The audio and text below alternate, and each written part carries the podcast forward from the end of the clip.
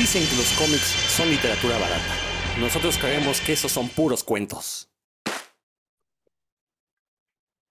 Ya estamos aquí, sus servidores de puros cuentos. Yo soy Rodrigo Vidal Tamayo. Si me escuchan esta voz tan sexy es porque pues ya fui presa de la influenza. Por eso, gente, sigan usando el tapabocas en aglomeraciones, en lugares donde no sea posible mantener la sana distancia. Esa es la indicación que nos dio el gobierno.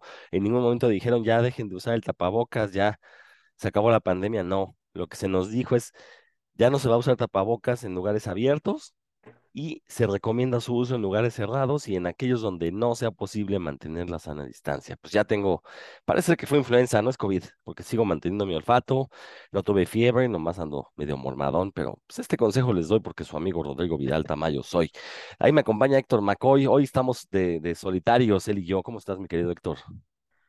¿Qué tal, Rodrigo Vidal? Lo cual me causa pues, un poco de pánico que estemos tú y yo solos aquí a media luz, la gente no nos ve, pero es cuestión de ponerle este, las veladoras de la calaverita. Oye, este, este programa pronostica ser de miedo, así es que la gente que nos escucha, pues ojalá escuche todo el, el episodio y siempre mandamos saludos al final, pues de una vez, para que luego no se nos olvide a Víctor Ávila, a, los sospechosos comunes, a Said Ruiz, a Jason Martínez, a Dalia Candelas, por ahí también nos anda escuchando, y a toda la gente que nos oye, pues muchas gracias por hacerlo. Sí, si alguien se nos pasa, ya saben, es que pues, mándenos un mensajito diciendo, oigan, yo también los escucho y obviamente aquí les, les mandamos saludos. Y fíjate que hablando de Víctor Ávila, eh, me pasó hace rato, hace unas, cosa de una hora, me pasó una nota muy, muy interesante. No sé si ya habíamos tocado el tema. Eh, ya ves que ahora está de moda esta cuestión de hacer ilustraciones por medio de inteligencias artificiales, que dicho sea de paso, la verdad es que yo los trabajos que he visto hechos por estas inteligencias, la verdad es que están padrísimos todas las ilustraciones que salen. Ya por ahí hubo el caso de una que ganó un premio. Eh, obviamente ya los artistas están poniendo el grito en el cielo, ¿no? De, ah, por eso no tiene sentimientos. Y yo, pues uno ve los dibujos y transmite muchas más emociones de lo que a muchos artistas yo les he visto, ¿eh?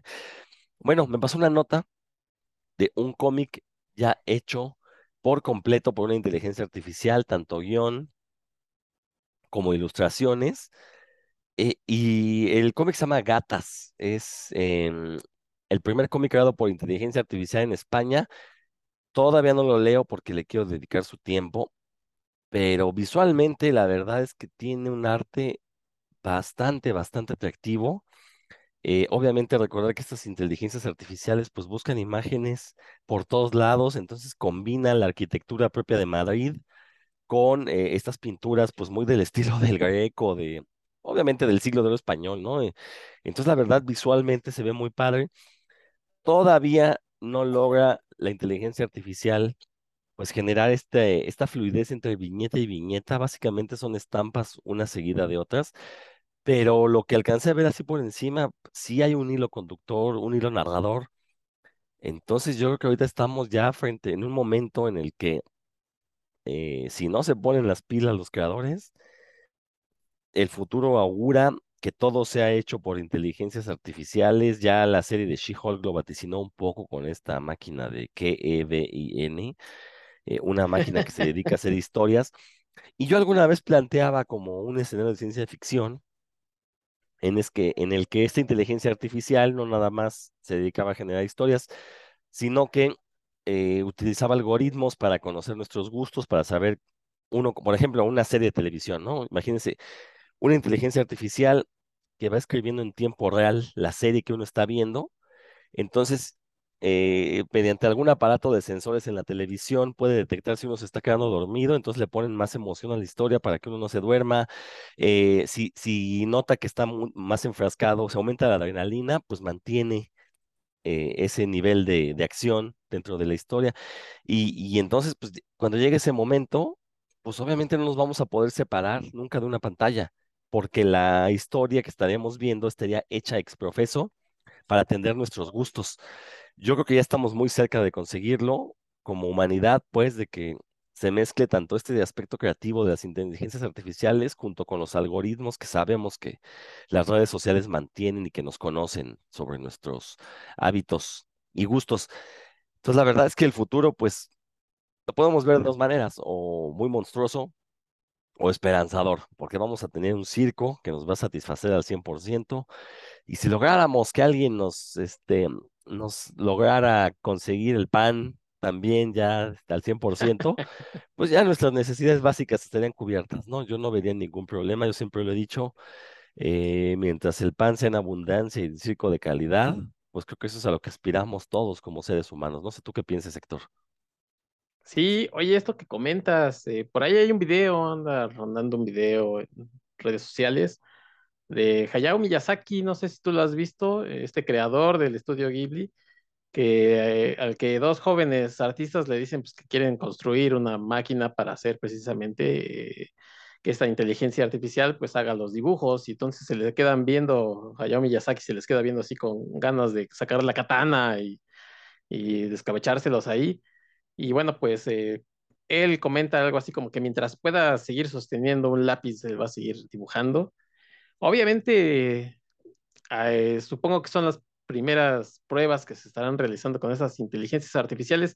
¿Sabes eh, si se puede conseguir de alguna manera legal o,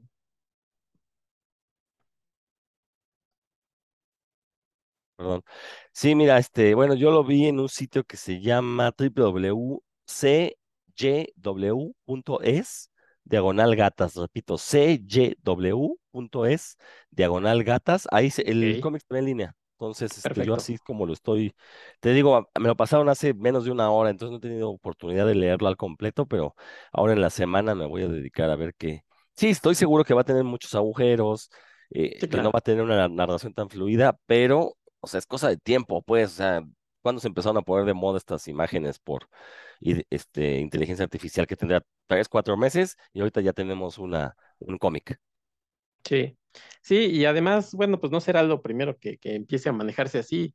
Eh, ya hay inteligencia artificial para ponerte las canciones según tu estado de ánimo, ¿no? Y le pones, eh, pues, estás triste, contento y te va haciendo una playlist. En fin, ya tú decías esta cuestión, por ejemplo, de, de la televisión, ¿no? Si algo está fallando, pues a lo mejor, incluso pues, según las, las cosas que has visto, también te van recomendando, o sea, pues eh, está todo ya muy automatizado. Luego te ponen cosas que la verdad ni, ganas de ver o te dicen, oye, a te va a gustar esto. Y dices, no, pues ¿y por qué? Pues yo nunca te he puesto nada de eso, pero pues cada vez están avanzando más las inteligencias artificiales para el gusto del consumidor y bueno, pues a ver hasta dónde llegarán. Yo creo que cosas como esta, bueno, pues eh, de, de arte, lo que tiene que ver con arte, porque igual eh, una máquina podría construir música, podría hacer música, ¿no? Pero sí, no es, eh, se estará siempre ese debate entre la- el sentimiento que se le pueda imprimir por ejemplo, en esta cuestión de, de las notas, a que una máquina lo haga, que, que sí ya lo hay hecho, hay anima- eh, animatrónicos que, que te pueden poner ahí en secuencia de, notas que, que incluso los que saben de músicos saben precisamente qué nota podría ir detrás de otra para crear una melodía bonita y cosas así. Bueno, pues ya están, ya están haciéndose, pero sí siempre faltará quien diga, ay, la emoción, ¿no? Le falta. Pues Yo insisto, ¿no? Si una ilustración creada con inteligencia artificial, que sí que fue retocada por un artista, ¿no? Pero ya ganó un concurso. eh, a mí lo que me da risa es que pues todavía hay mucha gente que sostiene esta cuestión de mm, a todas luces falsa y es una creencia más eh, basada en la fe que en la evidencia de que el arte es lo que nos separa de los animales, ¿no? Porque el la, arte es la es la forma. comida, ¿Eh? Rodolfo. ¿Eh? ¿Cómo? Es la comida. Pero bueno, Sí. hay quien dice que es el arte, eh, porque esta cuestión de que con el arte se subliman emociones y que los animales no, no logran hacer eso, bueno, a mí me parece algo totalmente artificial, porque de entrada no tenemos ni una definición de lo que es el arte. Y si una inteligencia artificial ya está logrando generar obras que podemos considerar arte, que, que, que aparte no me parece tan descabellado, porque hay que recordar lo que decías esto de las notas musicales, ¿no? Que eh, un compositor sabe cuál nota debe ir detrás de otra, pero al final de cuentas es un algoritmo y sí lo puedes mecanizar. Sí, Y obviamente si tienes una inteligencia artificial que puede hacer todas las combinaciones posibles de las notas musicales en fracciones de segundo, pues obviamente muchas de esas melodías van a ser, eh, valga la redundancia, melódicas, ¿no? Armoniosas, van a ser bonitas al oído. Eh, ahora, a lo mejor la inteligencia artificial no es capaz de tener la intención de transmitir una emoción a través de esas. O sí, a lo mejor sí. Pero al final de cuentas, el que un compositor tenga esa intención no garantiza que uno como, como espectador, como oyente, como receptor, vaya a entender esa emoción. Más bien, uno como receptor le, le da la emoción que también a uno le provoca. Y no veo cómo eh, este arte generado por inteligencias artificiales no pudiera generarnos emociones a los receptores, ¿no? La verdad es que no me explico. La verdad es que es algo complicado. eh, a mí me interesa, o sea, la verdad es que me, me fascina todo este tipo de temas porque parece cliché, pero estamos viendo el futuro ahorita, ¿no? O sea, es- estas, estas inteligencias artificiales para la cuestión artística, eh, ni, ni siquiera estamos hablando de que 20, 30 años, no, yo creo que en 5 años ya sí. vamos a tener incluso series escritas totalmente por inteligencias artificiales. Si acaso lo que habría que pelear ahí son los derechos de los trabajadores, porque efectivamente eso va a dejar en la calle, pues, a escritores, a creativos, ¿no? Entonces, pero sí estamos hablando de que ahorita la velocidad a la que se desarrollan estas tecnologías es bestial y sí, en el corto plazo vamos ya a tener este tipo de, de, de- de productos. ¿Tú Sí, hay, hay, por ejemplo, algo que mencionas, esto del prejuicio, porque yo estoy seguro que alguien que, que le pongas estas imágenes X random, pero no le digas que las hizo una inteligencia artificial, las juzgará según eh, haya visto otros, otras imágenes, otros artistas, y dirá si son bonitas, si son feas, si, qué es lo que le transmiten, como dices tú. Y cuando en el momento en que le digas, bueno, las hizo una máquina, entonces ahí el prejuicio se va a decir, ah, no, no, eso no, eso es feo, no, no. Y mientras no les digas nada, vas a ver cómo mucha gente va a decir, oye, está bien, ¿eh? ¿quién es el artista, no? ¿Por qué no dice? Y, y ahí es donde efectivamente avísenle a Rod eh, Liefeld que, que ya existen estas cosas y pues que diga, ay, no, ya, ya dibujo mejor, miren, mientras no diga que fue hecho por la inteligencia artificial, pues se va a ganar una lana extra. Y ya, ya hubo quien lo hizo, ¿eh? Que puso a una de estas inteligencias artificiales a dibujar estilo Rob Liefeld y Ok, salían unas cosas muy, muy padres, ¿no? Entonces, el bueno, antivirus la, la, la detectaba, ¿no? ajá, sí, sí, sí, bueno, está bien. Pero bueno, me parece un buen tema interesante porque, para estas fechas, porque pues sí puede ser una historia de miedo, sobre todo para dibujantes, para escritores, pues que se pongan las pilas, ¿no? Y, y, y sobre todo que quede claro que no basta con la intención de escribir, de dibujar, pues hay que practicar, hay que tener, desarrollar el talento, o el poco o mucho talento con el que no puedan hacer, ¿no? Pero, hijo, porque sí, de repente veo unas, cos- unas cosas en línea y unos cómics, web, unos webcómics que la verdad sí están como para agarrar zapes a los, a los creadores. Pero bueno, eh, cuando escuchen este programa, si todo sale bien, será en Días de Muertos. No sé si el uno o el 2, pero todavía estamos en fechas mortuorias. Entonces es un tema propicio para hablar de terror. Por eso quise iniciar con esta cuestión de la inteligencia artificial, porque en la ciencia ficción nos la ponen como una monstruosidad que nos va a acabar con nuestra humanidad. Yo no creo que sea así. Eh, bueno, pe- pe- perdón, y, y regresando al tema, también está esta película de Sim One, ¿no? O Simone, como le pusieron, donde Ah, crean sí, una actriz virtual y todo el mundo se enamora de ella y resulta que es una inteligencia artificial, ¿no? Detrás. Entonces, este, ya la ciencia ficción ha abordado este tema mucho. Pues vamos a hablar de, mm, obviamente, de temas que tengan que ver con esta cuestión del terror, ¿no? Acaba de pasar Halloween, estamos en Días de Muertos, entonces queremos sacar estos cómics, ya saben, pues es el cliché. Y pues no lo veo mal, porque tiene mucho que no hablamos de cómics. Yo por ahí voy a eh, mencionar unos cómics que acabo de conseguir, que me leí, me los devoré rapidísimo. Eh, y, pero quisiera que empezaras tú, Héctor, porque eh, tú querías platicarnos algunas cosas de tu infancia que, que tú recordabas que te daban mucho miedo. Ah, y por ahí me recuerdas al rato hablar de la hora marcada, porque pues se suscitó un debate ahí en mi muro en Facebook y la verdad sí quiero, quiero ahondar un poquito para que la gente no se ofenda. sí, Échale, vayan a ver el, el muro de, de Rodro, que siempre está polémico. On fire, dirían algunos. Oye, Rodro, pues sí, aprovechando y, ahorrándome lo del psicoanalista, que además, pues la mayoría son puro fantoche, eh, comentar algunas cosas en estos días sobre, sobre algunas películas, imágenes que me causaban terror cuando yo era chavo. Mi mamá me cuenta que uno de los primeros viajes que hicimos, yo tendría cuatro o cinco años, que hicimos a Guanajuato, fuimos a ver a las momias y que la pasé muy mal. Eh, obviamente, después en la película que ya vi del santo, creo que nu- nunca me, causaron, la verdad, espanto, pero mi mamá dice que sí, que sí la pasé mal cuando fuimos a ver a las momias de Guanajuato. Pero más allá de, de esa historia, fíjate que recuerdo dos o tres películas, algunas imágenes que todavía hoy eh, recuerdo con cariño por, por el susto que sí, la verdad sí me daban. Uno de ellos es eh, de la serie esta de Sam Lot, eh, basada en el libro de, Stephen King. Yo creo que a muchos que, vimos de chavitos esa, serie es, serie es película, ya no recuerdo, pero pero eh, hay, una, hay una parte donde convierten en vampiro a un niño y el niño después aparece en una casa, en un, en un ventanal y está tocando la ventana. No sé si tú te recuerdes, Rodro. Híjole, esa imagen, ¿cómo? Claro, claro. híjole, sí la pasé mal con esa Eh, imagen. Hasta Todavía, Los Simpson, ¿no? La, la parodian. sí, sí, es una de las grandes imágenes de, de que sí, a mí se me causaban espanto y además yo dormía en una recámara. Mi cama estaba al fondo, pero tenía unas ventanas bastante, aunque sea, aunque era un departamento chico, tenía unas ventanas bastante amplias. Entonces, cuando yo me acostaba y veía hacia las ventanas, siempre me daba el temor de que se fuera a aparecer algo ahí en, la ventana. Y sí, sufrí bastante por esas imágenes. Eh, otra que recuerdo mucho y que tiene años que no veo, pero, pero creo que es una de esas películas mexicanas que se hicieron bien en su momento.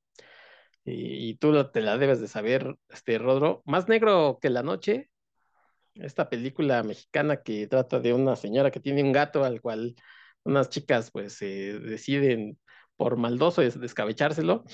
Híjole, esa película tiene años que no la veo, pero la recuerdo así que me causaba mucho, mucho miedo. Y, y de hecho la veía yo en la tele, o sea, la pasaban en la tele y pues, eran esos tiempos en los que te reunías dos, tres familiares, este, en casa, me acuerdo muy bien en casa de mi, de mi abuela, ver esa película y ver al condenado gato, ¿no? La- o sea, la sombra y además la señora del, del este canijo gato era, no sé quién actriz era, la verdad, no recuerdo bien los nombres pero son de esas cosas que, que para estas épocas de, de espantajos y, y demás, la verdad a mí sí me, me causaban temor. De, de chavo sí había, era, había cosas que, que eran, me impresionaban mucho y yo creo que por eso busqué después, cuando ya tenía, no sé, 12, o 11, 12 años, ya que, quería yo como enfrentarme a esos, a esos terrores y buscaba leer cosas de, de, de miedo, eh, empecé a entrar a, a- a Edgar Allan Poe, le entré a, Lovecraft, nunca me gustó, pero le entré y después pues, lo dejé por, porque pues, así pasa, o te Sacrílego, gusta, o, o te gusta o lo, o lo dejas, ¿no? Entonces pues yo lo dejé, leí dos o tres cosas, lo dejé, pero sí buscaba yo mucho ver este tipo de cosas, probablemente como para con eso dejar eso- esos miedos que tenía yo de chavo, ¿no? Y estas dos imágenes que te comento sí eran, todavía la verdad es que las recuerdo así, así como lo digo, con cariño, porque sí me espantaban, todavía a veces volteo a ver una ventana y yo soy de los que a las 7 ya quiero cerrar con cortinas, ¿no? Porque no vaya a ser un Va a día, llegar alguien a rascar ahí. no, hombre, y luego estoy en el tercer piso y nunca sabes que volteas y ves pasar a alguien y dices, ¿cómo? ¿No? Entonces, no, mejor cierro con, con las cortinas. eh, mi esposa siempre me dice que soy como vampiro, pero ella lo que no sabe es que no es por porque odio la luz, sino más bien por el temor a que en la ventana se Hasta los aparezca algo. vampiros, más bien. Sí, exactamente. Es al revés. Y la esta película que eh, algún día voy a volver a ver, a ver si, si era tan terrorífica como yo la recuerdo. Por ahí hicieron un remake, pero de la otra, de este señor Tabuada, ¿no? De Hasta el viento Eh, tiene de- miedo. del- hasta el viento y del libro de piedra remakes. Sí, pero de Más Negro que la Noche no. No, de eso no. Creo- no me acuerdo. No, no, yo, no. yo tampoco me acuerdo que de las otras dos sí le hicieron remake, hace no mucho, ¿no? Es que ocho años, una cosa así, diez, no sé. eh, con, con artistas, actrices de, pues ya, de famosillas de la época, pero estoy, estoy hablando de qué, de películas de los setentas, entonces, Ujú. mediados de los setentas. Entonces, bueno, pues algún día la veré a ver si es cierto que, que era tan espantosa. Fíjate que ahorita que mencionas esto de la voy a volver a ver porque tienes ese buen recuerdo, viene a colación lo de la hora marcada, ¿no? Porque resulta que subieron la hora marcada. Bueno, bueno, ahorita te cuento eso. Primero lo de Más Negro que la Noche. Este, digo, son efectivamente ambos productos que mencionas, Héctor, están en el eh, eh, consciente colectivo, ¿no? De mucha gente que vimos esas películas de, perdón, de niños y tenemos un muy buen recuerdo. Son esas películas que que aparte eran medio prohibidas, ¿no? O sea, iban a pasar una película de vampiros en la noche, entonces era pedirle permiso a tus papás porque uno se iba a dormir temprano, entonces, no, pues dame chance de verla. Yo recuerdo que así vi El vampiro, la de Germán Robles, la iban a pasar creo que en el 9, entonces, este, en aquel entonces mis papás se dormían entre el 9 y 10 de la noche, pues yo fui con mi abuela a decirle, oye, ¿puedo ver esta película aquí en tu cuarto? Porque ella se dormía muy tarde, y dijo, sí, vela aquí, ¿no? Entonces, ya, acá habría acabado como a las 11 de la noche, ¿no? Y así vi El vampiro. Pero, este... Entonces vamos, era toda una experiencia, no nada más era ver la película, todo lo que había alrededor, ¿no? Y luego llegar a platicarle en la escuela, no manches, ayer vi la película. Que la verdad es que luego uno lo- los ve ya de, de grande, vuelve a ver esas cosas y dice, chale, qué, qué, qué cosa tan, tan horrorosa, ¿no? Qué bodrio acabo de ver. Cómo me gustó tanto de niño. Bueno, pues sí, pues tenía uno, otra mentalidad. Y, y, esto viene ahora con lo de la hora marcada, porque en la semana, pues se anunció como un platillo que la hora marcada, esta eh, esta serie que transmit- se transmitía en Canal 2 de Televisa, eh, no sé si a la medianoche o a las 11 pero ya o a las como 10 de la noche. Sí, O sea, ya, pero era después del noticiario, ya tarde, ¿no? Sí. Eh, y, y, y que fue un intento de Televisa por capitalizar, pues, la cuestión fantástica, ¿no? Eh, hay que recordar, para los que no sepan, que en esta serie hicieron su debut como directores de televisión Guillermo del Toro, Alfonso Cuarón, Alejandro Iñárritu, que además ellos también estaban haciendo comerciales para Canal 5, estaban haciendo materiales para radio, cosas así, ¿no? Entonces, eh, se convirtió en una serie de culto, hay que decirlo. Recordar que en los años 80, pues, si no lo veías cuando se estrenaba, ya no lo podías volver a ver, no se repetía. Entonces se iba generando como este mito, ¿no? Alrededor, ¿viste el capítulo? No, no lo vi. Pues, uy, un montón de cosas, ¿no? Entonces se anuncia que se, que se estrena en esta plataforma de Televisa que se llama VIX y pues toda la gente los fanáticos del terror celebrando, ¿no? Echando bombo y platillo, no, la hora marcada, regresó. Bueno, yo sinceramente, cuando niño, yo casi, de hecho, creo que nunca vi la hora marcada, era lo que me platicaban. Si la había visto una vez fue mucho y como ya era tarde me ganaba el sueño, entonces no acabé de verla. El punto es que las vi, ah, eh, supongo que cuando salieron unos cuantos capítulos en DVD, que por cierto, y eso es un chisme que debo de corroborar. En DVD nunca salieron los capítulos de Del Toro, de Cuarón y de Iñárritu, y creo que en ViX tampoco están. Mm, eh, eh, eh, alguien comentó por ahí, o sea, hay, versiones encontradas, hay quien dice que está completa y hay quienes dicen que no está completa. Yo alguna vez había escuchado que muchos capítulos de La Hora Marcada se habían perdido cuando el temblor y, y que se cayeron las bodegas de Televisa, Chapultepec, y ahí se perdieron muchos capítulos, que entre otras cosas se perdió el doblaje original de Señorita Cometa eh, y, mu- y muchos doblajes de caricaturas. El doblaje también de El Hombre Araña y sus sorprendentes amigos parece ser que también se perdió por ahí. Pero bueno, eh, entonces creo que también se generó este mito alrededor de la hora marcada de que era muy buena, que se completó cuando se supo que Del Toro, Cuarón y Iñárritu habían debutado ahí, entonces se hizo como más grande el mito, ¿no? Se alimentó esta idea de que la serie posee una, una calidad que yo, la verdad, cuando vi los capítulos ahora, cuando se editaron en DVD, no le encontré.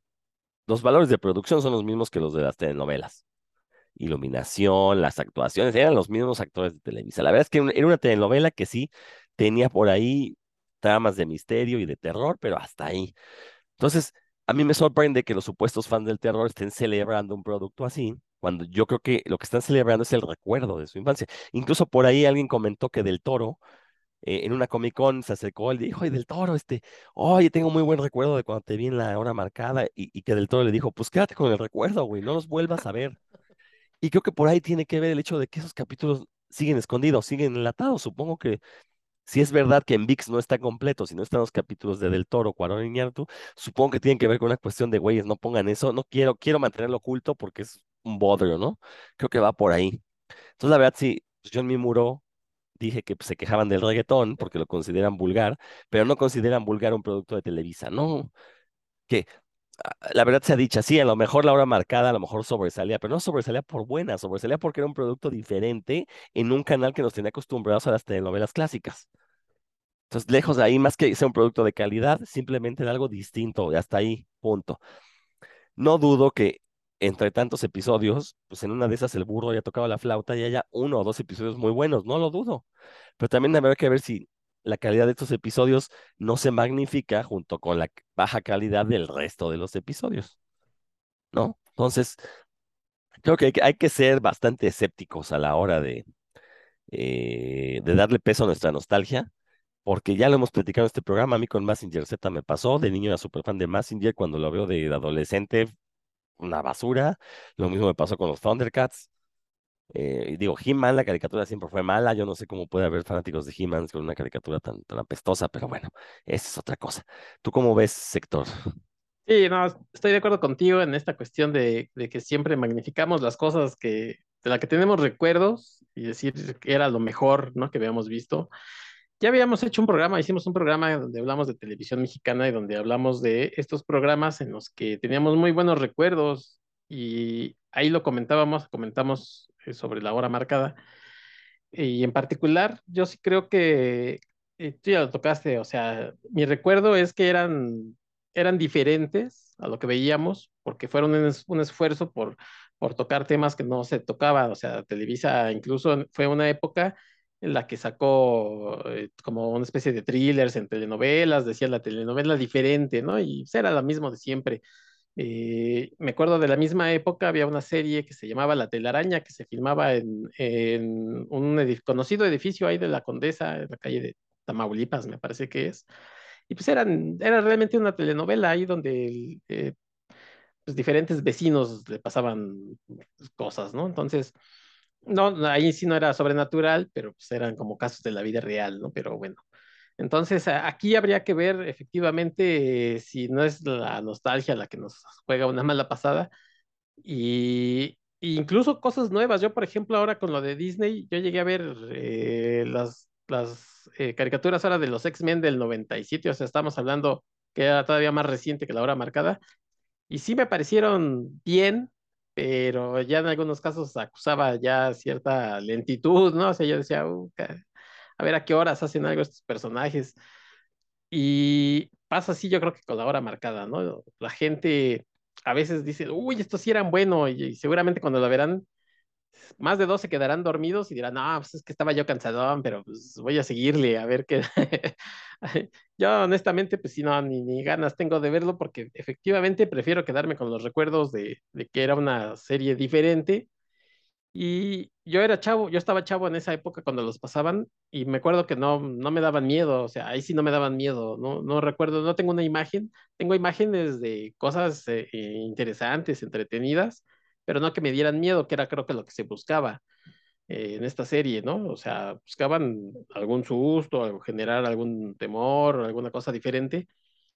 a mí lo único que me recuerdo es eso, ¿no? Y cuando le hicimos este programa, lo comentaba, algún episodio como más sobre thriller, eh, sobrenatural, algún episodio donde este, este que todo el mundo recuerda de, la montaña rusa y que Palomo, no sé qué, que los chavitos que los andaban persiguiendo, que son dos o tres, ¿eh? realmente, yo creo que más la gente no, no se acordará y ahora que los vea, pues dirá, estaban bien, y yo creo que de ahí no pasará. Exacto, Bueno, pues no le hagan mucho caso a su, a su nostalgia, entonces. Bueno, pasando a hablar de, temas de terror, yo sí quiero mencionar un cómic que me acabo de, chutar. Eh, seguramente han escuchado hablar de Joe Hill y si no, aquí se los presento. Joe Hill es eh, un escritor de novelas, cuentos y cómics de terror. Eh, es conocido también por ser el hijo de Stephen King y yo en lo personal creo que ha superado por mucho al padre. Eh, he leído un par de novelas muy interesantes, Cuernos, que incluso tiene una adaptación al cine con, con Daniel Radcliffe en el papel principal. La película no, la verdad es que no es tan buena. Eh, la novela está bastante divertida. Bastante, es trata de un cuate que un día se despierta y tiene un par de cuernos en la cabeza y resulta que puede acceder a los pensamientos más oscuros de toda la gente con la que se contacta y nadie parece darse cuenta de que tiene estos cuernos, ¿no? Entonces, pues es una eh, sí, podemos llamarla comedia de humor negro, o una comedia negra, eh, bastante, está interesante la, apuesta. Tiene otra novela, que esa sí me gustó muchísimo, se llama Nosferatu, eh, escrito como si fuera una placa de auto con números y, letras, N0S4A2, ¿no? Nosferatu, así se pronuncia en inglés. y es, es, una novela, la verdad, que, pues sí, sí es de terror, pero es una novela incomodísima, o sea, leerla la verdad es que a uno le es muy repulsiva y está escrita así porque, pues en realidad toda la novela es una metáfora del abuso infantil. Por eso es que es, difícil leerla, la, la verdad. Pero bueno, no les voy a contar más, se las recomiendo mucho, se consiguen saldos. Yo me, me costó 90 pesos y es un mamotreto de 600 páginas, ¿no? Si se lo encuentran por ahí barato, no lo duden, sobre todo si les gusta el terror, porque aparte es un terror muy moderno. Ahora que o sea, lo van a leer y no se parece a Stephen King, no se parece a Lovecraft, no se parece a nada gótico, o sea, es una cosa del siglo XXI. Bueno, resulta que Joe Hill también ha escrito cómics, es el autor de Lock and Key, que ya hemos mencionado aquí y hemos alabado en este, en este espacio. Pero también se aventó una precuela de su novela Nosferatu en forma de cómic que se llama Wraith o Spectre en español. Y es el origen de eh, uno, el villano, pues, de, de Nosferatu, que es este Charlie Manx, el chofer de, del carro este que tiene la placa de Nosferatu. Eh, la verdad es que yo sabía que había salido el cómic, no lo, no lo había leído en su momento, intenté descargarlo y nunca lo encontré completo. Entonces ahora tuve la fortuna ahí de que, este, gracias a una prestación laboral, me llegaron unos vales para una feria de libro y decidí quemarme todo en un compendio que publicó Planeta, que se llama Joe Hill Integral y trae todo lo que publica, ha publicado Joe Hill en, la editorial IDW, donde publicó este, pues, este cómic de, del espectro de Wraith. Eh, viene junto con otras historias, viene una historia que se llama The Cape, que en su momento sé que fue bastante popular, eh, La Capa, eh, una historia de un superpoderoso y cómo él lo es corrompido por, precisamente por un superpoder. Creo que ahí aplica la máxima de que eh, el poder corrompe, el poder absoluto corrompe y un superpoder pues va a supercorromper. Está divertida esa historia de The Cape, vienen por ahí un par de historias sueltas, pero en particular este cómic de The Wraith, que ya que estamos en estas fechas de terror, eh, pues la verdad es que es un cómic que sí respeta mucho la esencia de la novela. eh, quizás el origen del, de este antagonista, de este villano, pues a lo mejor uno quisiera algo todavía un poquito más grotesco, pero la verdad, insisto, creo que lo, lo fuerte de tanto de Nosferatu como de- del cómic de The Wraith no es tanto la repulsión que genera, sino el trasfondo que no te lo dice de manera explícita, tú lo tienes que ir ahí este, leyendo entre líneas, ¿no? Eh, la verdad es que el cómic también me sacó muchísimo de onda, tiene unas escenas también muy, muy fuertes, y creo que ahí radica el, eh, el, el kit del, del, del buen y del verdadero terror, ¿no? hablarte de cosas que sabes que suceden, pero que uno procura mantener de una manera inconsciente, ahí ocultas, como que no le quieres meter, ¿no? Esta cuestión del abuso infantil, de la trata de personas, todo eso está manejado tanto en la novela de Nosferatu como en el cómic. Y cuando empiezas a leer, te lo ponen enfrente y pues sí, o sea, la verdad es que se te revuelve la panza sabiendo que, pues, según tú estás leyendo una historia de ficción, pero sabes que en algún lugar del mundo eso es real. Y ahí es donde radica el verdadero terror. Entonces, recomiendo mucho esta obra de, este, este tomito de Joe Hill, que aparte lo compré un domingo, lo empecé a leer el lunes y, para el miércoles ya lo había terminado, me lo devoré así rapidísimo. Digo, es lo bueno de los cómics, ¿no? Se leen rápido, eh, pero sí demuestra que Joe Hill sí tiene una calidad narrativa muy, muy amplia, un registro muy amplio también. Eh, por ahí todavía me debo el tomo este que sacó Panini de las historias alternas de Lock and Key, debo de conseguirlo, porque viene por ahí una con Sandman y no sé cuánto. Entonces habrá que buscarlo, pero les recomiendo esta, esta antología integral de, Joe Hill, integral en lo que publicó en IDW, o sea, pues es de IDW a final de cuentas, pero si quieren leer algo diferente, échenle, y incluso la novela de Nosferatu, búsquenla, em, vale mucho la pena, es bastante tétrica, tiene unas imágenes que sí les van a sacar varios sustos, y sobre todo esta opresión constante que está a lo largo de toda la obra, que sí los va a mantener con el estómago constreñido. ¿Tú has leído a Joe Hill, Héctor? Pues más allá de los, de los cómics que ya mencionamos, de Lock and que me gustó, pero que igual siento que alargó un poquito de más. eh, este de la capa que sí, que no estoy seguro, pero creo que no lo terminó. Eh, si por ahí alguien corríjame, pero o a lo mejor lo estoy confundiendo con algún otro más, pero según yo se quedó en segundo volumen, porque según yo, No, sí, eh, eh, aquí en sí, el, en el integral viene la historia completa e incluso la, la precuela. Entonces te enteras ya de toda la historia completita. Ah, Sí, ok. no, no hay ok. pierde. Entonces a lo mejor no he terminado. Es más bien yo de leerlo, porque según yo Ándale. tenía dos volúmenes y me faltaba el, el tercero, o por lo menos dos partes y me faltaba la tercera, pero bueno. Y eh, no, no he leído sus libros, la verdad es que sí es un pendiente que tengo. eh, y sí, sí me llama mucho la atención. Obviamente, pues ya comentamos al papá, eh, ese sí creo que todo el mundo lo ha leído, pero a él sí es un, el, el libro es un pendiente que tengo, entonces ahorita que lo estás comentando, pues lo voy a anotar, porque luego siempre ando buscando como qué leer y se me van las cabras. Fíjate, ahorita, ahorita acabo de recordar que eh, una película que se estrenó este año que se llama Black Phone, Teléfono Negro, está basado en un cuento de Claro, Joe sí, Hill, esta película con sí. Ethan Hawke, sale con unas máscaras ahí padrísimas. Bueno, la película es mucho mejor que el cuento, el cuento es la verdad es que es bastante flojillo, pero aún así la película no es la gran maravilla, también hay que admitirlo, ¿no? Es decente hasta ahí, pero este, no, no, no fue la gran película que se esperaba, ¿no? Este, visualmente está de padre, Scott ¿no? Derrickson, que fue el director de Doctor Strange. Exacto, él, la dirige y está decente, pues, la película. Eh, eh, y sí, está basado en un cuento del que se, llama Black Phone, que viene una, una antología de cuentos. La verdad es que los cuentos de Joe Hill no me han gustado tanto, la verdad.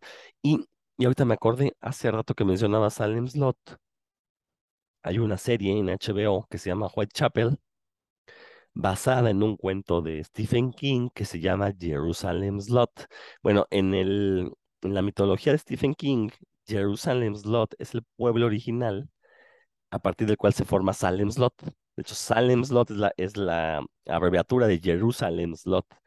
Eh, este, eh, y esta serie, que el cuento en realidad no tiene mucho que ver con la novela de Salem Slot. El cuento es un pastiche Lovecraftiano, eh, bastante aburrido, la verdad, hay que decirlo. Pero yo siento que la serie, esta adaptación que está bastante buena, la quisieron convertir en precuela de la película de Salem Slot. Entonces, si no la has visto, Héctor, te la recomiendo. Whitechapel, eh, échale un ojito porque seguramente tú que eres muy fan de Salem Slot vas a encontrar más colecciones. Yo la verdad es que las, las, las eh, infiero, pero no, la verdad es que vi hace mucho Salem Slot, no me acuerdo. Eh, lo estoy diciendo yo porque salen vampiros en ambas. Mientras que en el, en el cuento de Jerusalem Slot no es de vampiros, en la serie sí. Y los vampiros que salen visualmente son muy parecidos al de Salem Slot, ¿no? Entonces, este, échale un ojo. ¿Qué, qué más, Héctor? ¿Qué más nos platicas? Oye, pues ya ahorita no traía yo esto a colación, pero pues hablando de nostalgia y de, y de la familia de, de Stephen King, eh, una de esas películas que, que siempre me gustó y que a mi, a mi parecer el libro es un poco mejor es el de Cementerio Maldito, Pet Cemetery. Hace poco, hace como dos o tres años lo leí eh, apenas, así de yo, pues me gusta la película porque nunca he leído el libro lo leí apenas y la verdad es que sí me gustó más. Y yo tengo la, también la, la nostalgia de esa película que me gustó, la primera, ¿eh? porque la segunda, la verdad, no me gustó tanto. Y la primera sí me gustó bastante. En cuestiones de libros, bueno, pues hablando de terror de, de- y de Stephen King, Misery, la verdad es que es, es un libro y una historia que está, la verdad, bien al día por, por todas estas cuestiones que hemos estado hablando, eh, Rodro, en los últimos programas, sobre todo de los niños, esos ñoños que se ponen exigentes, ¿no? Y que le quieren decir a los creativos, a los productores, cómo deben de hacer las cosas. Híjole, Misery sí es una de esas historias que, que sí es de terror, pero sí está muy al día, ¿no? De, de esta señora que secuestra al escritor y que le dice, no te puedes retirar de, mis personajes favoritos, así es que hazme la última y me la dedicas y luego la publicas. Sí está muy, muy canija. Y bueno, pues si no la han leído, pues por ahí léala, pero la gente que nos escucha yo sé que, que ya lo ha leído. Y eh, esto sí lo quería comentar yo. Es una lástima que no esté Dan, porque yo sé que Dan conoce a este autor. No sé si sea su amigo, o solamente lo conoce, y ya después Dan me dirá. Pero es una novela de Ricardo Guzmán Wolfer que leí, que me recomendaron, que se llama Con malos muertos el aire. Y es una historia muy clásica entre, digamos que es eh, inframundo, pero pues, aquí en México, ¿no? Es una historia entre vampiros y como hombres lobo, que se desarrolla pues, en, en tierra azteca. Y la, la novela no está mal. eh, lo que pasa es que, que yo buscaba algo que me diera como más miedo, más terror. Y, y más bien es una historia de, pues, de estas fuerzas, ¿no? Que se están enfrentando en Tierra Azteca y por ahí un cuerpo de policía que está tratando de investigar estas cosas, que por un lado empieza sin, sin creer que, que vampiros, hombres lobos se, se estén apareciendo aquí en México. Y yo creo que la novela, repito, es buena, pero a secas, ¿no? Y yo me, me hubiera encantado que estuviera aquí Dan, a lo mejor él me hubiera eh, podido decir algo más sobre el autor o sobre la novela, si es que ya la leyó. Yo se las recomiendo si es que buscan algo más bien aventuroso, más que de terror, porque a mí no me pareció de terror, pero bueno, pues ahí es cuestión de cada quien, ¿no? Si tienen oportunidad, y creo que tiene algunas otras cosas este, este escritor, Ricardo Guzmán Wolfer, entonces yo es lo único que he leído y, y me gustó a, secas, así es que no, la verdad no le seguí buscando más de él. Sí, fíjate que fue de estos, de estos autores que a finales de los años 90 hubo un movimiento muy fuerte de literatura fantástica en, en varias partes del país. Se dio aquí en la Ciudad de México, se dio en Tamaulipas, en Puebla. Surgieron nombres como José Luis Zárate, como Gerardo Horacio Porcayo, H. Pascal. Este último incluso se dio la tarea de generar un grupo de escritores llamado Goliardos que publicaban fanzines. Eh, y obviamente Ricardo Guzmán Wolfer pues, eh, fue parte de este movimiento, porque también surgieron algunas editoriales que les empezaron a publicar trabajos. Este, incluso Editorial Vid, por ahí se lanzó a la aventura, publicó La primera calle de la soledad de Gerardo Horacio Porcayo, una novela cyberpunk que ahorita se consigue a través del Fondo de Cultura, eh, y publicaron una antología de ciencia ficción mexicana que se llama El futuro en llamas, muy buena, ¿eh? Muy de los mejores libros de ciencia ficción mexicana que he leído. Eh, entonces, eh, pero, pero dices algo muy cierto, Héctor, que es esta cuestión de que, pues sí, lo lees y dices, ah, esta chispa está bien, pero como que algo le falta. Creo que Sí, ese ha sido el problema siempre con la literatura fantástica, que siempre dices, algo le falta, como que no terminan por cuajar, ¿no? Digo, con sus excepciones, como ya dije, esta antología del futuro en llamas está, está bastante buena, no tiene desperdicio. Entonces, eh, Pues fíjate, yo, yo muchas veces vi ese libro que mencionas, el de Colman los muertos el aire, nunca me llamó la atención, no sabía ni de qué iba. Yo creí que era una novela de ciencia ficción más clásica, porque eso, eso le conocía a Ricardo, a Ricardo Guzmán Wolfer.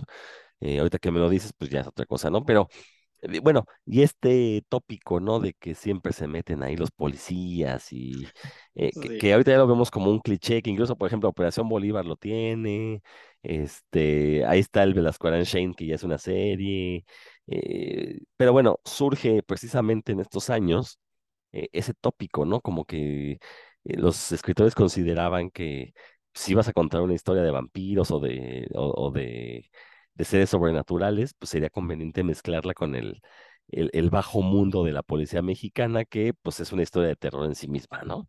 sí. Entonces, la verdad es que Sí, apelan, fíjate que apelan mucho a que, que como conoces la Ciudad de México, pues por ahí te quieren enganchar, ¿no? De que estas cosas pasan en México. Entonces te dicen, en tal calle pasó esto, y, y si la conocen de noche, y tú dices, pues sí, la conozco de noche, está bien tu, tu narración, pero como comentas, le falta algo. Rápidamente, quiero comentar otro libro, pero este, este sí es más, para mí es más tono comedia eh, no, no es eh, nada de horror, pero me parece interesante, por ahí lo he comentado ya en mis redes sociales. Es un libro de, vampiro y se llama Tenebroso, el último inmortal de Juvenal Acosta. También es un libro que es eh, en el que la acción está ubicada aquí en la Ciudad de México.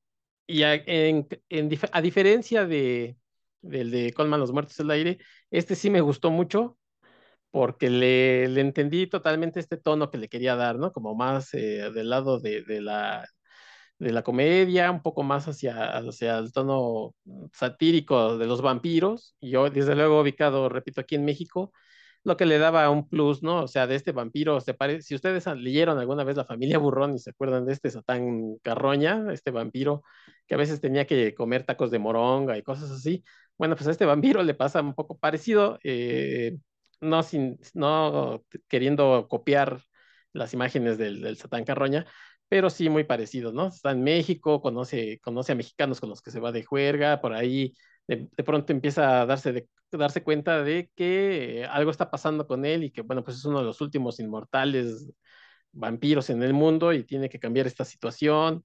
Ya, ya tiene muchos años. Aquí sí, este, la verdad, sí lo recomiendo bastante. Obviamente, eh, teniendo en cuenta que no van a encontrar una historia de terror o, algo que les produzca espanto. Pero bueno, me parece interesante, ¿no? Que es una, novela de un vampiro y bueno, pues eh, por lo menos se van a pasar, creo yo, un buen rato. A mí me pasa que cuando los eh, protagonistas, en este caso de, de libros, tien- ya llegan a tener como una cierta voz, o sea, ustedes estarán de acuerdo conmigo, cuando están leyendo, empiezan a leer como uno lee, ¿no? O sea, con la- incluso con las voces, y de pronto los, los personajes empiezan a tener como, como voces o incluso llega uno como a castear, ¿no? Ay, este se parece a tal, este, este personaje no se parece a Tom Hanks en, en, en la semana también hablabas del código Da Vinci, bueno, de Dan Brown, este Rodro, le pones otra cara de otro actor y cuando ya tienen esa personalidad, cuando ya en tu mente tienen una voz, es que algo ya tiene, ya te hizo clic el libro. Entonces a mí este libro de, de Tenebroso me hizo clic porque de pronto el, el personaje ya tenía una voz, eh, ya hablaba de una forma muy, muy particular y bueno, pues me gustó, ¿no? Eso quiere decir que a mí en lo particular me gustó. Y bueno, pues si tienen chance, también por ahí estaba como en 50 pesos, una cosa así, 70 pesos. Si lo, si lo pueden ver, pues yo creo que por 70 pesos, un rato divertidos, pues nadie, nadie se los da. Y también estuvo saldado ese libro. Fíjate que eh, sí, eso es algo que sí me molesta de, de la literatura mexicana fantástica, como que los autores de terror, eh, bueno, más bien cuando quieren tocar estos tópicos del vampiro, de los extraterrestres, siempre lo quieren hacer desde, desde el punto de vista satírico, ¿no? Como que no tienen el valor de aventarse una obra seria. Y el problema es que cuando los que se toman el valor, pues lo hacen demasiado solemne y tanto que termina ser aburrido, ¿no? Eh, Entonces, lo veíamos en muchos de los textos que publicaron este grupo que te decía los goliardos. Eh, de repente sí se lo tomaban muy en serio y sí los leías y decías, no, güey, o sea, también tú te pasas de, lanza, ¿no? Como que como que a nadie le cayó el 20 de que se podían hacer historias un poquito más costumbristas con este tipo de personajes. Por ejemplo, yo no recuerdo una historia de vampiros en el centro histórico que no involucre policías, ¿no? Este, que, el centro histórico me parece que es un escenario así como lo fue en el gótico Transilvania para hacer las historias de Drácula. Creo que el centro histórico da para una historia de vampiros. eh, con todos estos recovecos que no conocemos, todas estas bodegas que ahí existen, quién sabe qué misterios habrá, ¿no? En todas estas bodegas. Hay un montón de vecindades sí, que son, o sea, viven gente y aparte son bodegas de los comerciantes, ¿no? Entonces, eh, obviamente con todo este trajín de gente, con lo fácil que es desaparecer a alguien en el centro histórico, ¿no? Eh, y por otro lado tenemos a los autores serios, consumados de la literatura mexicana que escriben este hiperrealismo, eh, estas novelas de narcos, de policías corruptos, que ahí es donde tenemos la verdadera literatura de terror porque digo, ¿no? Eh, insisto, ese tipo de, de, situaciones que son las que vivimos día con día, pues sí son de miedo y es donde realmente se hacen, ¿no? Entonces, como que sí le, a la literatura mexicana sí le ha faltado un poquito más de, de valor cuando se meta con cuestiones de vampiros y sacudirse prejuicios, ¿no? O sea, y no pensar de, ah, pues voy a echar chacota con esto porque quién se va a tomar en serio a alguien que chupa sangre. Güey, se lo han tomado en serio desde, desde Bram Stoker, ¿no? Y un montón de escritores se lo toman en serio y han sacado buenas cosas. Y sin embargo, aquí, ah, pues vamos a echar relajo, ¿no? Este, o que llega una nave espacial, ay, la- y es desvalijada por los tepiteños, ¿no? O sea, güey, que ya se hizo, ok, está, está bien, pero repetir ese tópico una y otra vez, pues ya no tiene ninguna, ninguna gracia. Entonces creo que ese es el problema que, que, ha tenido la literatura fantástica mexicana.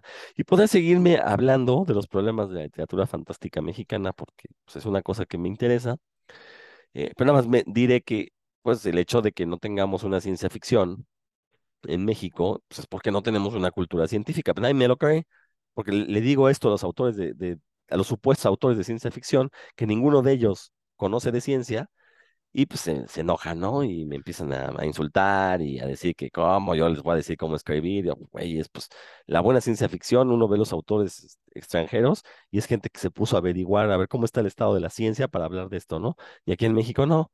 Aquí creen que hacer una historia de espías, de, de narcotraficantes con que están buscando un chip, ya es ciencia ficción, ¿no? Un chip que pueda hacer maravillas, ¿no? Entonces, o sea, la verdad me parece un absurdo, ¿no? No sé tú cómo lo ves, Héctor.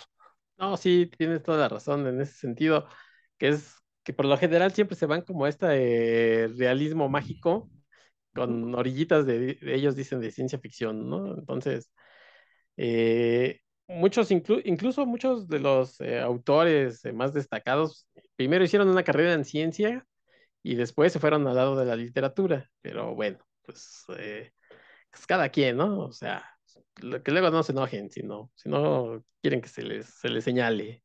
Sí, exactamente. Entonces, bueno, que, que, que, estudien primero después que escriban. Eso sí hay que señalárselo. Ya después danos, danos nuestros apes. Pero bueno, este, hay una tarea pendiente ahí para los autores de, literatura fantástica. Que aparte, esa es otra, ¿no? No, no, no, o sea, lo nuestro no es fantasía, es realismo mágico.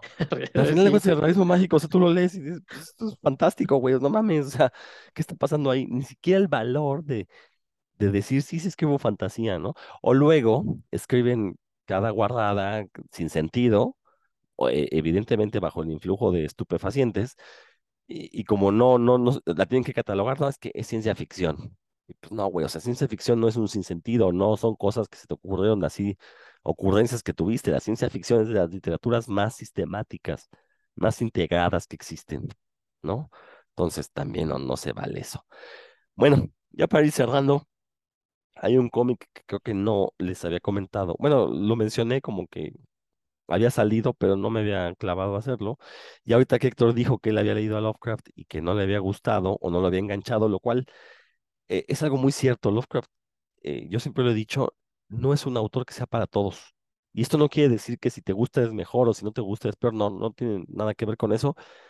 Simplemente es un autor cuyas ideas pues fueron revolucionarias en su momento y ahorita que se está poniendo como de moda, eh, se está aflorando, están aflorando cada vez muchas más facetas de él como autor. Creo que es de estos autores que tan interesante su obra, que tiene muchísimas capas, como tan interesante su vida personal, ¿no? Entonces, porque por ahí hay eh, los biógrafos todavía tienen algunas disputas sobre algunos pasajes de su vida, sobre algunos comportamientos que no se han explicado. Pero bueno, yo no quiero convertir a nadie al, Lovecraft, al Lovecraftismo, léanlo. Yo, a mí me gustó mucho porque Lovecraft en realidad lo que escribía, más que un terror, que sí son novelas que pueden llegar a causar miedo, o cuentos que pueden llegar a causar miedo, lo que él escribía era ciencia ficción, pero una ciencia ficción muy social y no en el sentido de que hablara de ciencias sociales. Su ciencia ficción tiene más que ver con el comportamiento de la ciencia, cómo funciona la ciencia para descubrir nuevas cosas. Eh, esto apenas, digo, yo empecé a leer a Lovecraft hace aproximadamente un poquito más de 25 años, más o menos, lo que llevo leyendo a Lovecraft, y apenas en, ahora en la pandemia me cayó el 20, la forma en que retrata a los científicos, si uno lee sus cuentos, eh, cuando un científico obra bien, le va bien. Cuando un científico hace trampa y empieza a invocar, a, a, estudiar textos prohibidos para como para brincarse pasos para obtener nuevo conocimiento, le va mal. Entonces Lovecraft nos presenta ahí una, una postura filosófica de la ciencia, de que la ciencia debe ser metódica, debe de, el conocimiento debe obtenerse poco a poco a través de una metodología de investigación, no copiando este, textos antiguos o copiándole al, brujo de al lado, ¿no? Entonces la verdad es que cuando descubrí eso dije, pues, está muy padre esta, esta postura de Lovecraft y obviamente este, pues eh, agrandó mi gusto por él, ¿no?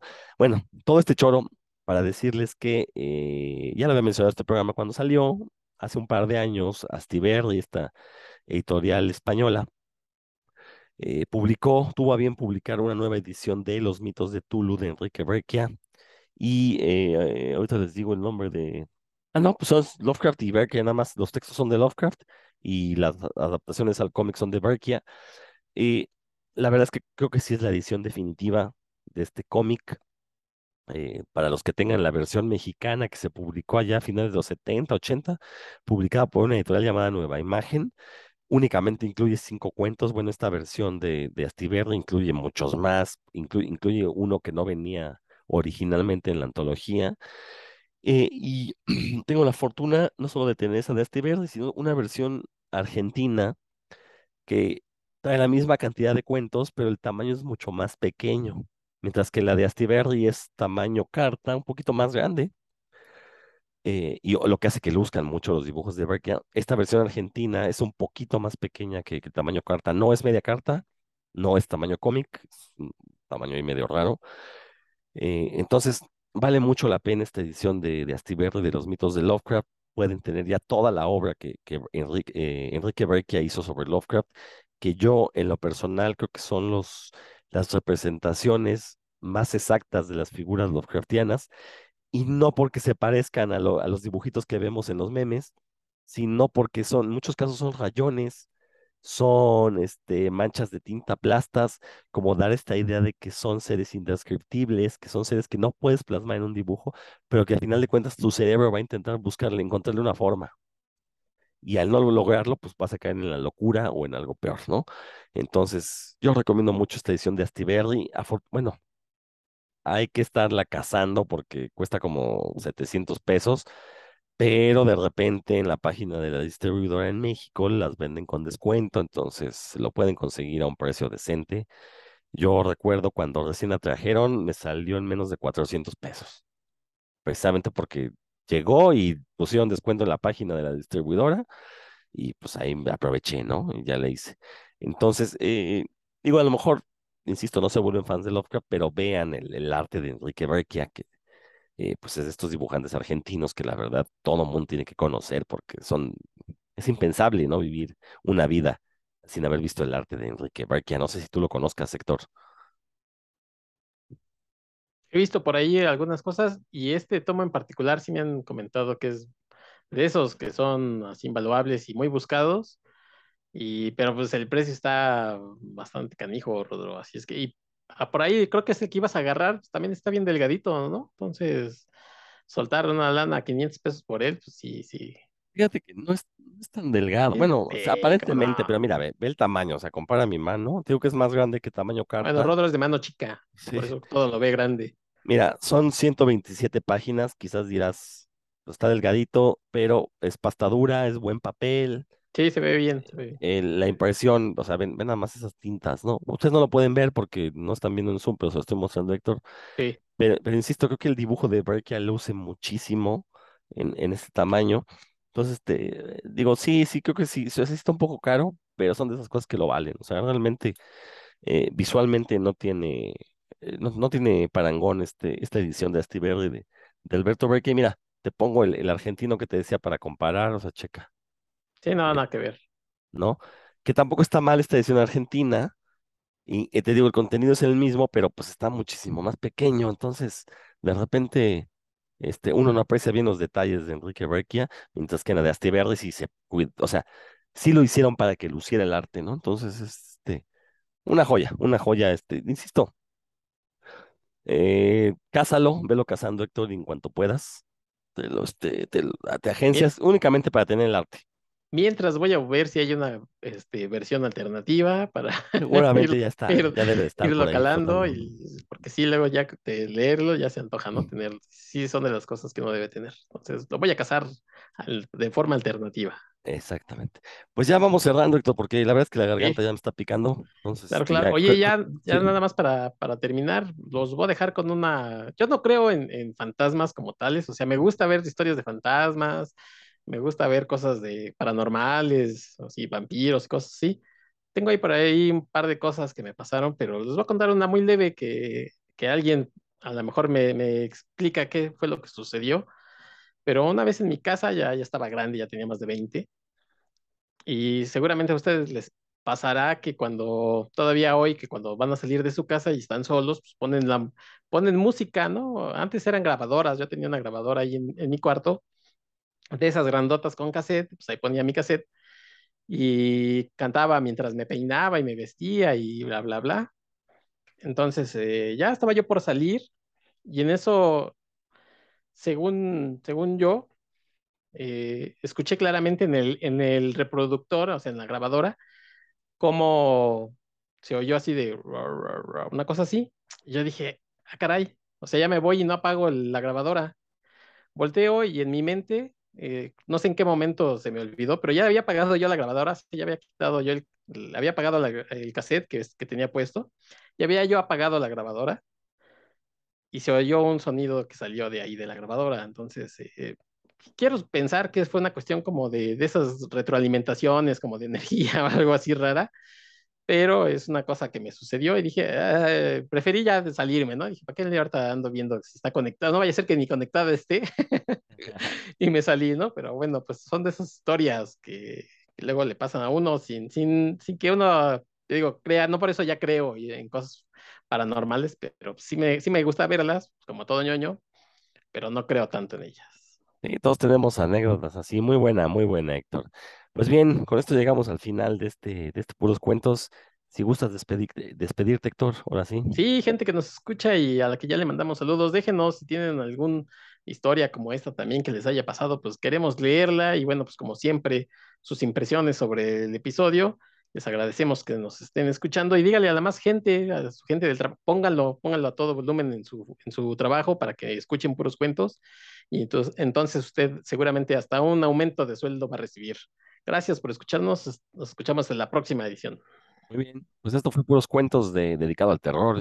A la próxima semana regresaremos con algún tema igual o más interesante. Pásensela muy, muy bien.